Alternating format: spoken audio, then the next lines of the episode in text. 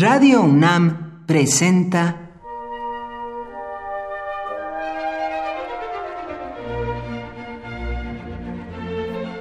Cuaderno de los Espíritus y de las Pinturas por Otto Cázares.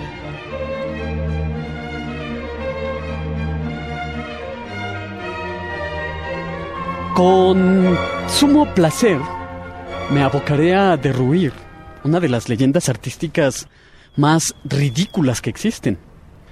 Me refiero a aquella cursi anécdota que hace decir a Miguel Ángel Buonarroti, maravillado ante la perfección de sus propias creaciones, anda, camina, tú que estás vivo, anda, despierta.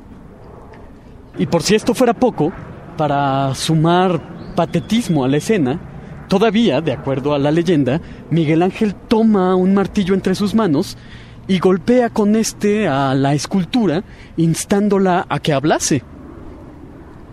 Con sumo placer, repito, derribaré esta leyenda, hollywoodense completamente.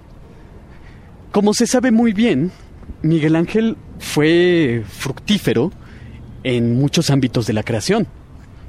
Lo fue en la escultura, en la pintura, lo fue también en la proyección arquitectónica, pero también fue muy fecundo, y esta es quizás su inclinación menos conocida, en el ámbito de la poesía. Miguel Ángel fue un poeta de habilidades considerables, y aunque difíciles para un lector contemporáneo, sus versos ofrecen un amplio repertorio de bellísimas imágenes religiosas y filosóficas. Como dice el poeta Oscar de Pablo, toda polémica formulada en verso debe contestarse en verso. Es esta una antigua usanza poética. Pero también todo elogio formulado en poesía debe contestarse en poesía.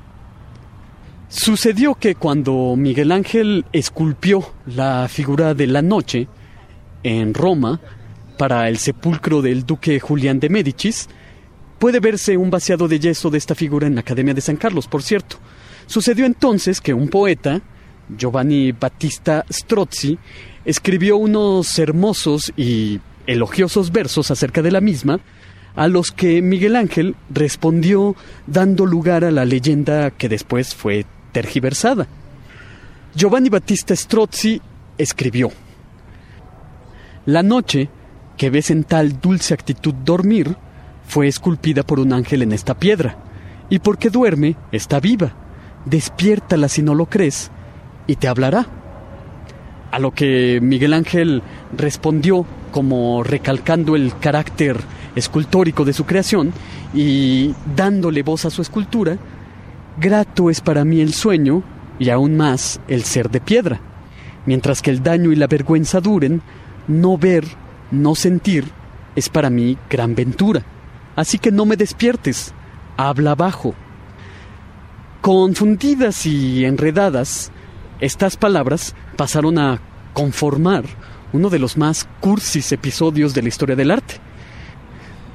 Y yo creo que esto es un gran miscasting, producto de las películas y las novelas de medio pelo como ver a Miguel Ángel siendo interpretado por Charlton Heston, esculpiendo una estatua de la libertad en el planeta de los simios.